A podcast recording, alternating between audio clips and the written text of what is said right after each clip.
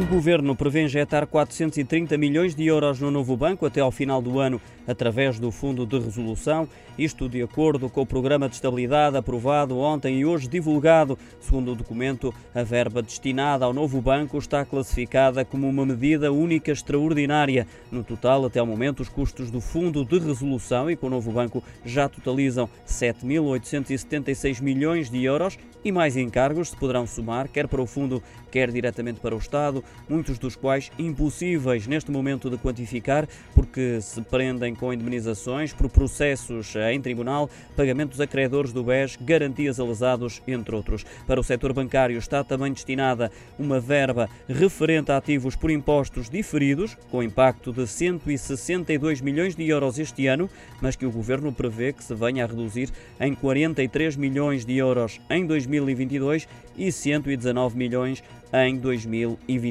O governo espera também recuperar mais 63 milhões de euros de garantia do BPP em 2021.